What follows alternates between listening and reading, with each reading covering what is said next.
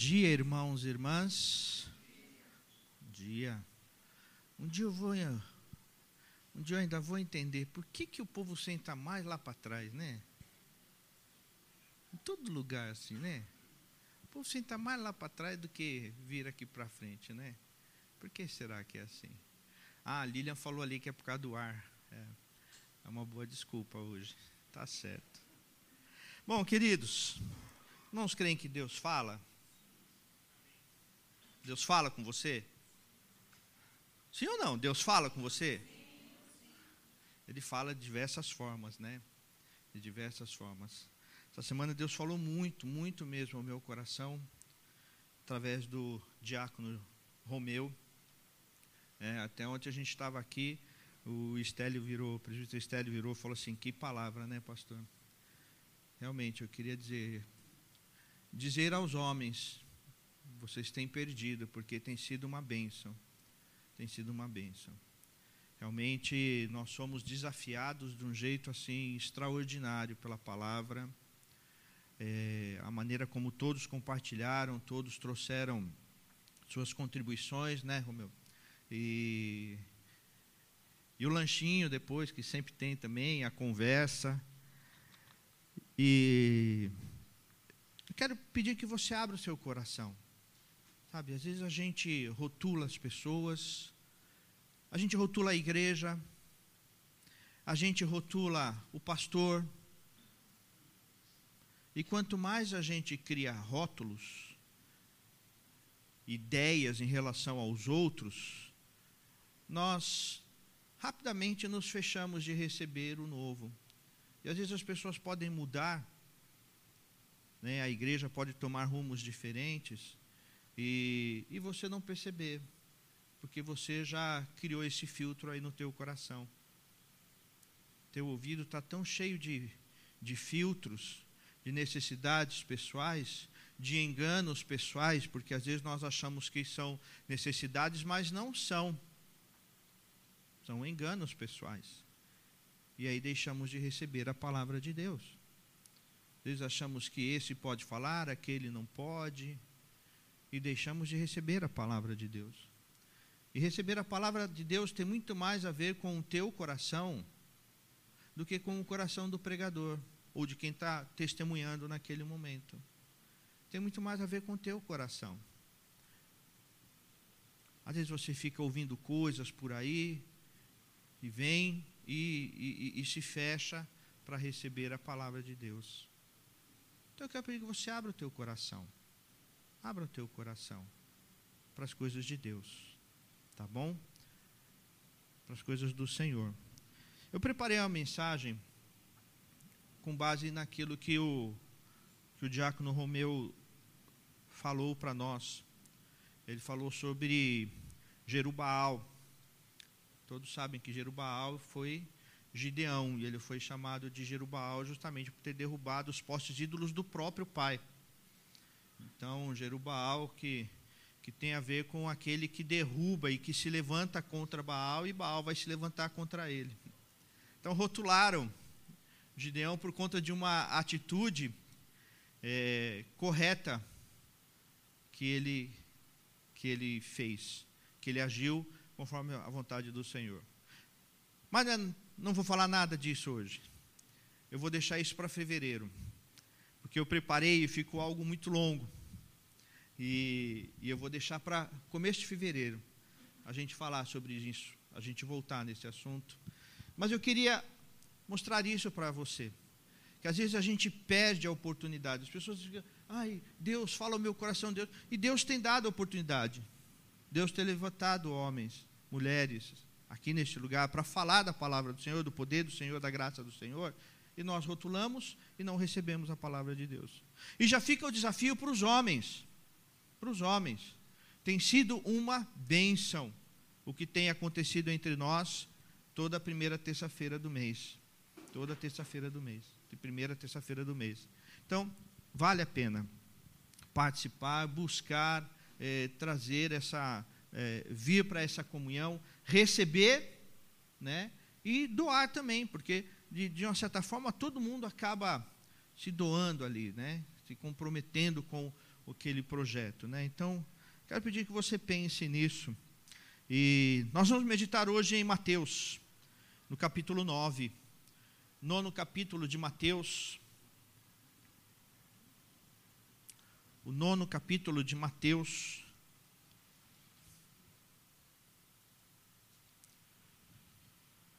Verso 35 a 38.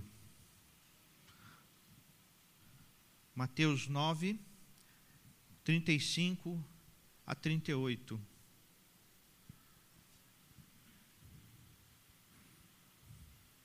Todos abriram? Amém?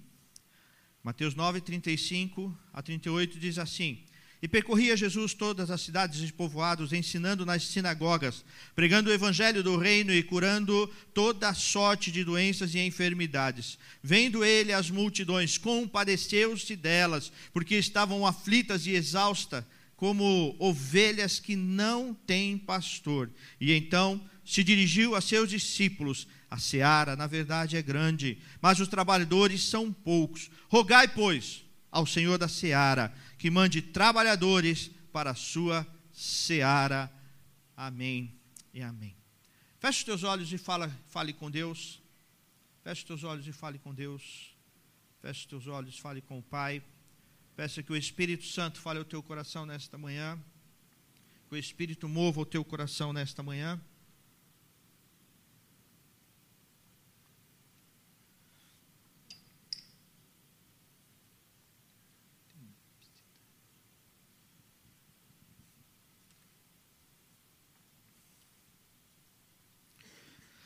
Santo Deus, Pai, fala ao nosso coração, Senhor. Estamos diante da tua palavra e do teu querer, diante daquilo que é expressão de vida para nós, Senhor. Por isso nós pedimos, Pai, quebra os filtros que nós criamos, Pai. Quebra aqueles filtros que nós nem percebemos que criamos. Quebra, Senhor, para que nada, nada impeça que a tua palavra alcance o nosso coração.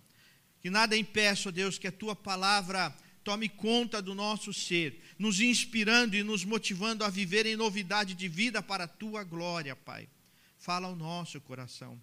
Também as abençoa, abençoa, Pai, as crianças lá embaixo que vão receber a tua palavra.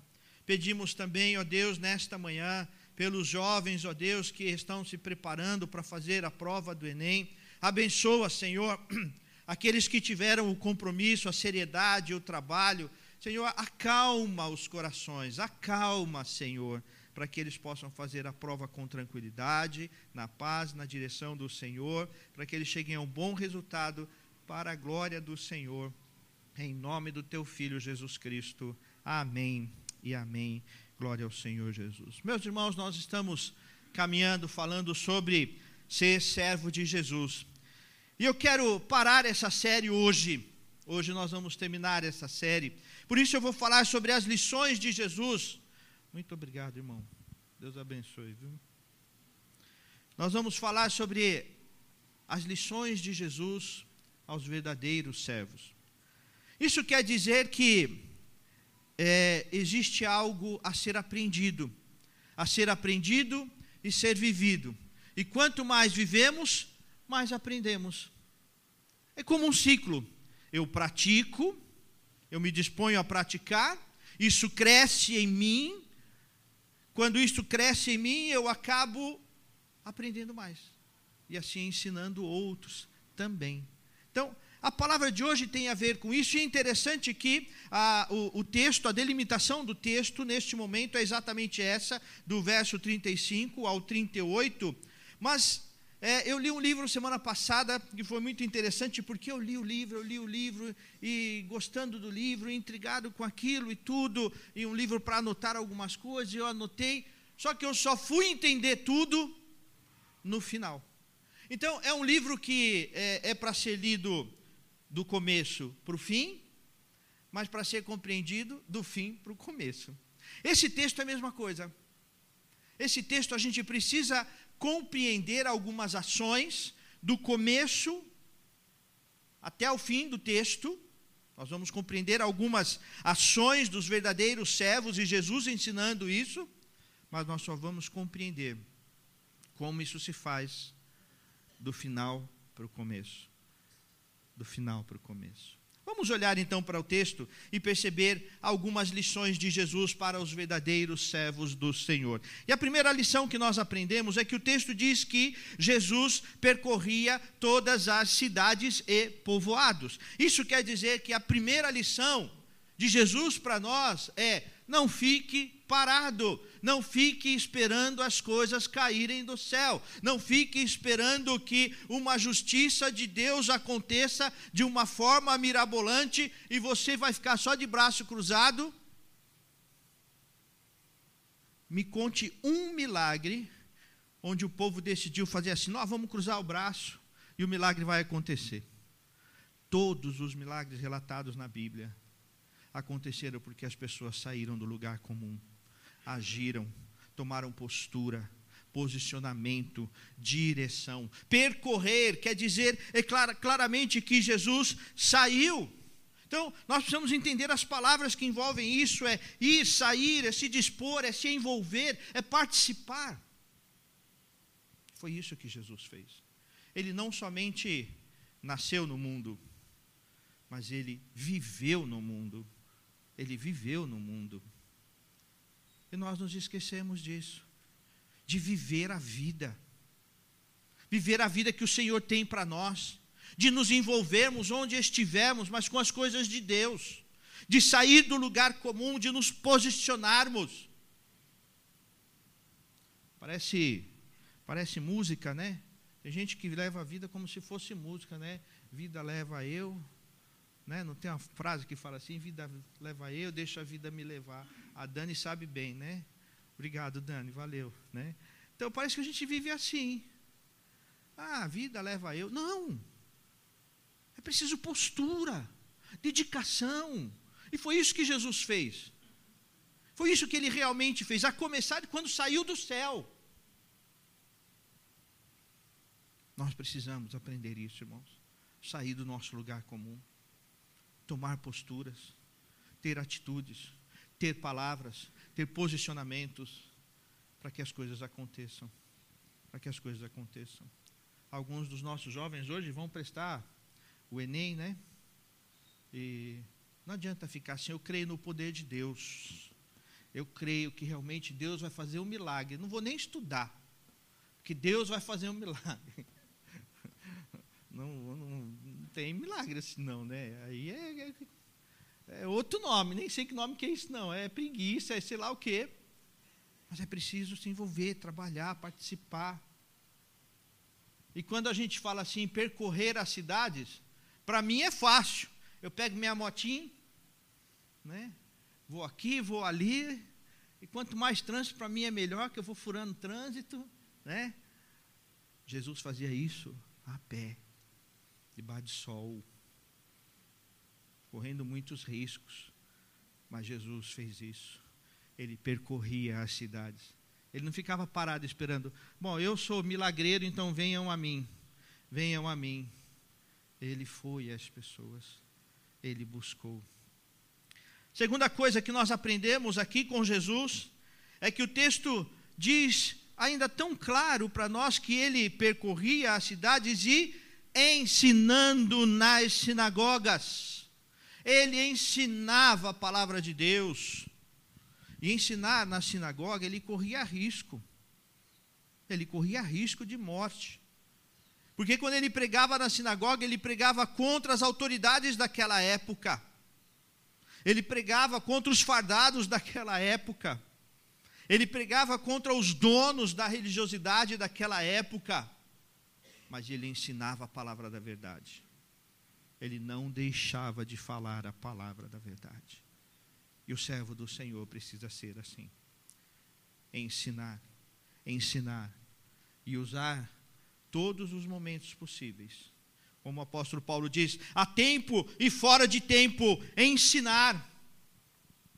Ensinar e ensinar a palavra de Deus. Você pode dizer assim: ah, mas é, é difícil ensinar, é difícil, eu não sei ensinar. Aí nós vamos pregar o exemplo de, de Timóteo. Nós estávamos até lembrando aqui, no primeiro capítulo de 2 Timóteo, a, a palavra de Deus diz que ele foi ensinado por é, dois grandes mestres. Quais foram os dois grandes mestres de Timóteo? Quem sabe me dizer? A avó e a mãe, Lloyd e Eunice.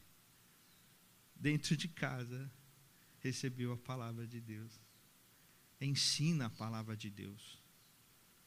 Né? Às vezes tem pai que acha assim, é, a igreja vai ensinar. A igreja tem que ensinar. Não, a igreja dá alguns direcionamentos. Quem ensina é você dentro de casa. É dentro de casa. Você ensina a palavra de Deus. E o bom servo do Senhor sabe que tem essa função, essa obrigação, que ao mesmo tempo é privilégio, que é ensinar a palavra de Deus em todo lugar. Não deixar de falar da palavra de Deus com o nosso testemunho, com a nossa vida, com o nosso falar, com o nosso proceder, falar da palavra de Deus. Isso nos foi muito caro. Ter a palavra de Deus, ter a palavra de Deus foi algo muito caro para nós. Quando nós olhamos para a reforma e ver como os reformadores deram a vida, literalmente deram a vida para resgatar a autoridade da palavra de Deus acima da tradição católica apostólica romana. Isso foi muito caro, historicamente foi muito caro. E nós não, precisamos, não podemos ter vergonha, não podemos nos calar, não podemos nos fechar, mas é preciso ensinar a palavra de Deus. Outra coisa que o texto fala parece até redundante, é, mas não é porque ele diz assim: pregando o evangelho do reino. Além de ensinar, é para pregar, mas não é para pregar qualquer bobeira, não. Porque tem gente que se levanta para pregar bobeira, para falar do próprio coração, para pregar um evangelho, e cuidado com quem. Ah, tem, tem gente que fala assim: ah, mas pelo menos prega o evangelho. Não, não é o evangelho do reino não é o evangelho do reino. E o texto diz: pregando o evangelho do reino. O servo de Jesus é aquele que prega o evangelho do reino. Porque, como ele foi ensinado na palavra de Deus, ele sabe o que pregar. Ele sabe o que tem que pregar. Não é só falar de palavras rebuscadas, mas Jesus tinha palavra de vida, palavra de poder, palavra de convencimento, porque ele falava da palavra do reino de Deus. Ele não ficava com conversinha, com falácia. Às vezes nós ficamos é, é, na tentativa de é, contextualizar a palavra. E vamos lá, vamos contextualizar. Vamos criar estratégia. Cria tanto que se perde da palavra. Cuidado com isso. Não estou falando que eu sou contra a estratégia, não, pelo contrário, vamos criar estratégias. Vamos pensar em como pregar. Mas cuidado. Cuidado. Para não mudar a palavra de Deus. Mas será que é assim mesmo? Vamos, vamos pensar de um jeito diferente. Vamos pensar das coisas que eram daquela época, das coisas que são da nossa época. O evangelho do reino é o mesmo. Assim como Deus é ontem, hoje e eternamente, a sua palavra, a palavra do reino de Deus é a mesma palavra. E não podemos ter medo de pregar a palavra de Deus. Tudo bem que é preciso conhecer, né? Uma outra coisa. E às vezes não prega a palavra de Deus porque não conhece a palavra de Deus. Mas é preciso pregar a palavra de Deus. Outra coisa que ainda nesse mesmo verso nós percebemos que além de pregar a palavra do reino, diz assim: e curando toda sorte de doenças e enfermidades. Jesus tinha um coração tão maravilhoso e tão voltado para pregar a palavra, que a palavra, embora dura e a palavra fosse arrependei-vos, isso trazia cura. Não somente cura física, mas Jesus trazia cura para a alma. Jesus trazia cura para o coração. E todas aquelas pessoas que tinham o físico curado, os cegos viam, os surdos ouviam, os paralíticos andavam, todos esses, num primeiro momento, tinham a alma curada, o coração curado, o coração tratado, um coração movido por Deus. E a igreja é, não deve ficar esperando o dom de curar e ficar esperando assim: quem é que tem o dom de curar aí? Quem tem o dom de curar assim? Todo servo do Senhor tem essa obrigação e este privilégio de proclamar cura, cura, cura e libertação.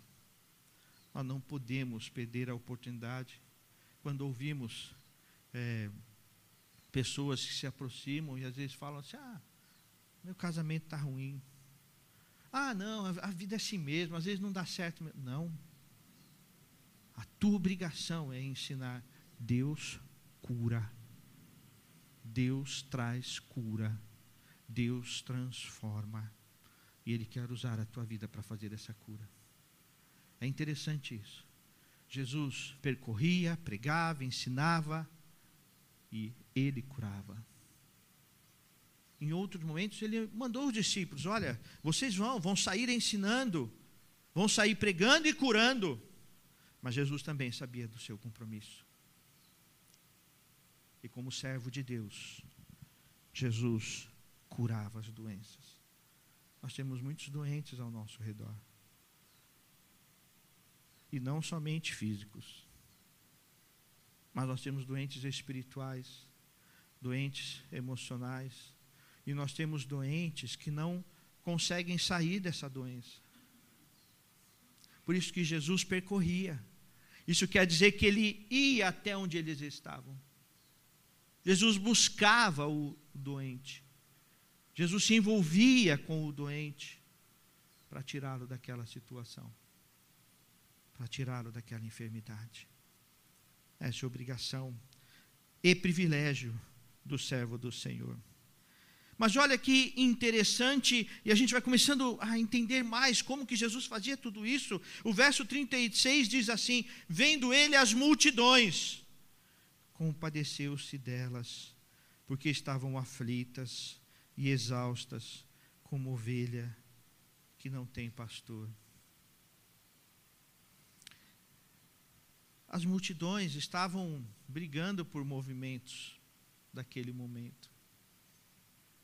Muitos partidos existiam, inclusive partidos judeus a favor da luta armada pela libertação.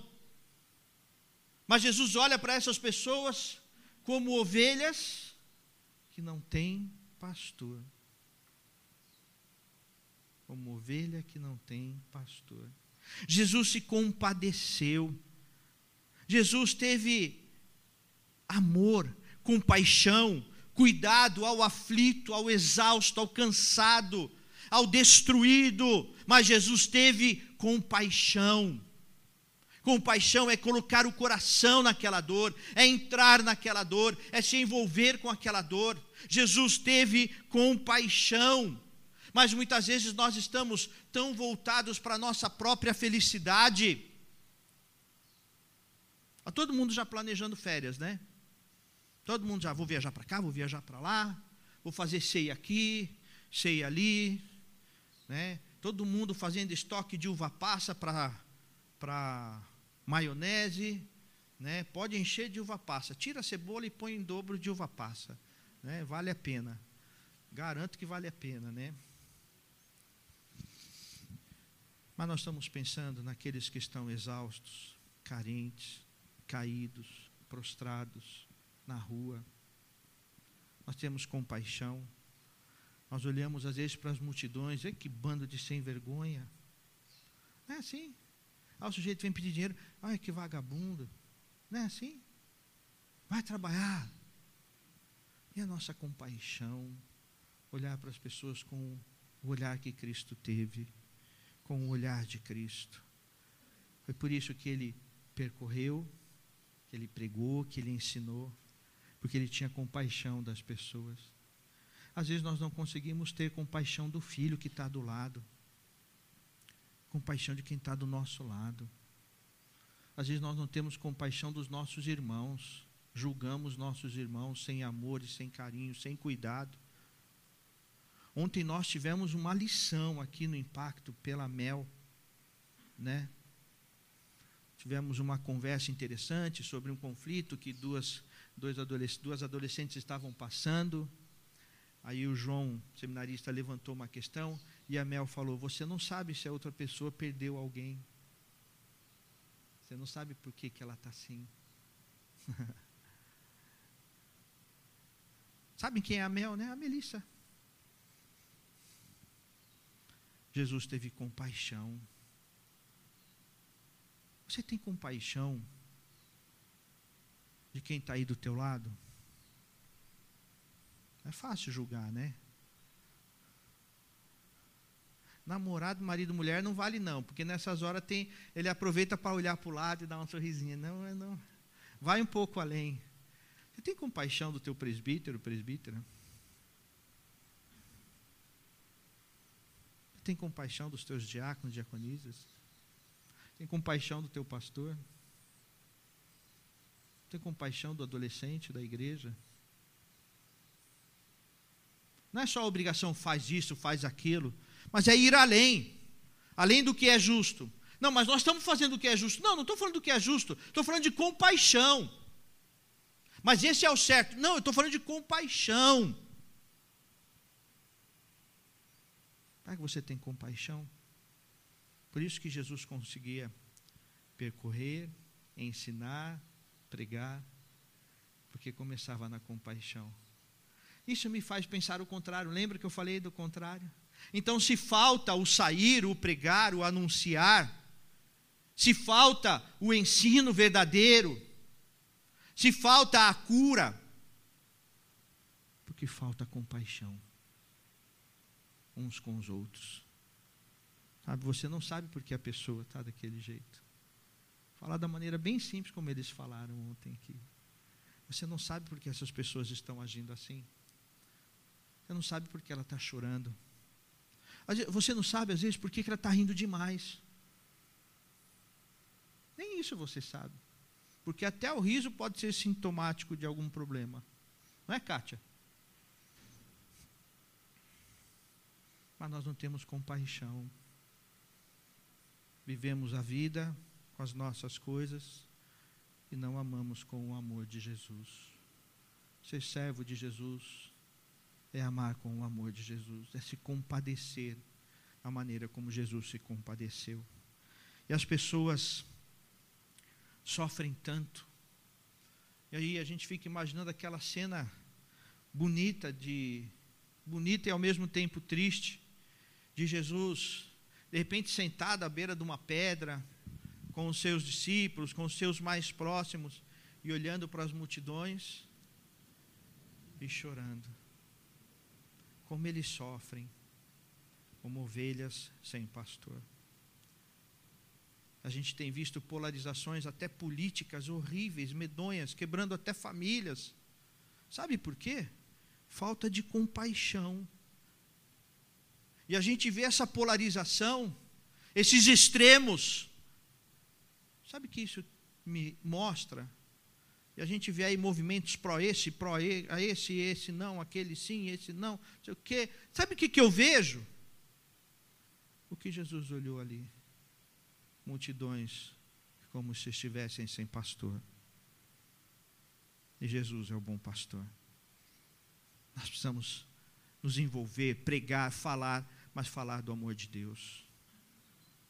Tenho visto cristãos, irmãos em Cristo, com essas polarizações políticas, quebrando a essência do amor de Deus, brigando de maneira pública e deixando o amor de Deus de lado. Nos esquecendo que, aconteça o que acontecer, Deus continua sendo o Senhor. Nós precisamos ter compaixão das pessoas compaixão pelas pessoas. E é isso que está nos faltando. Isso que está nos faltando. Mas em último lugar, o verso 37 e 38, sobretudo 38, diz assim: Rogai, pois, ao Senhor da seara que mande trabalhadores. Rogai ao Senhor da seara. Nós temos que orar, irmãos e irmãs. Precisamos da oração.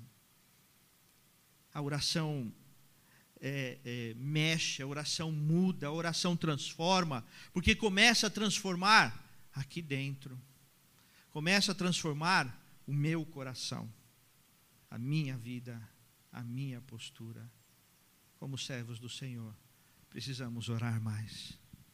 Precisamos mais da vida de oração, da postura de oração, da postura de contrição, de incorporarmos na nossa vida a necessidade da oração, de ter esta necessidade de clamar, de falar, de buscar, e aí então viver no mover, na dimensão, no poder, na direção do Espírito Santo de Deus. Lembra que eu falei do livro no começo? Que é algo para ser lido do começo ao fim, mas a gente compreende do fim para o começo. É a oração que nos leva a nos compadecer mais das pessoas. Ao nos compadecer, nós nos envolvemos para levar a cura. Ao levar a cura, nós estamos pregando o evangelho do reino. E é pregando o evangelho do reino que nós ensinamos a palavra da verdade e como nós pregamos a palavra da verdade. Existe disposição para ir, para se dispor para onde Deus quiser, para o modo que Ele quiser, pois Ele é Senhor. Isso me faz pensar que não importa onde você está, onde eu estou, importa é a minha disposição de servir ao Senhor da seara, de amar as pessoas, de olhar para o mundo como pessoas que estão como ovelhas, sem pastor. Antes de criticar, antes de jogar uma pedra, antes de sair de perto, é ter compaixão, se compadecer, como Cristo se compadeceu. Como Cristo se compadeceu. Eu termino aqui essa série de estudos que eu fiz sobre ser servo. Tenho muito mais para falar, tenho com vários materiais. Pode ser que lá para março, abril, a gente volte a falar um pouco sobre isso. E é interessante esse texto no dia de hoje. Vocês perceberam que a diaconia mudou a cor da toalha de novo? Por quê? Porque eles gostam da cor verde? Não. Porque liturgicamente é o momento que nós estamos vivendo que é chamado de tempo comum da salvação e da graça do Senhor. E é no tempo comum que tudo isso acontece: a pregação, a cura, a compaixão.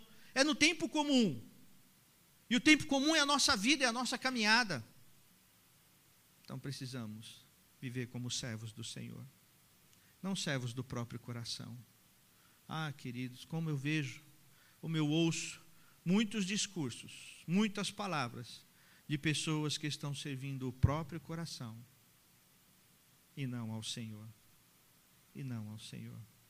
Que Deus te abençoe para que você seja servo do Senhor, servo de Cristo Jesus. Vamos falar com o Pai. Feche os teus olhos e fale com Deus. Senhor, Deus bondoso, Deus de grande paz, Deus de cura, Deus de libertação, Senhor, Tu és o Deus de compaixão, o Deus que encontra o nosso coração, o Deus que não nos trata conforme os nossos pecados, mas nos trata conforme o amor revelado na cruz. E é em nome do Teu Filho Jesus, Pai, que nos prostramos diante do Senhor, clamando: tem misericórdia de nós, Pai, tem misericórdia, Senhor todas as vezes que deixamos de pregar a palavra, de levar a cura, a transformação, todas as vezes que deixamos de viver aquilo que é da tua vontade e vivemos o nosso eu. Perdoa-nos, Pai. Perdoa-nos, Senhor. Leva-nos pelo caminho da verdade, da justiça. Faz de nós ovelhas que têm pastor, ovelhas que reconhecem a voz do pastor ovelhas que seguem a orientação do pastor, que comem pelo pasto que o pastor dá, que o pastor oferece. Ensina-nos a viver a tua vontade somente, Pai. Em nome do teu filho Jesus Cristo. Amém. Amém. Glória ao Senhor.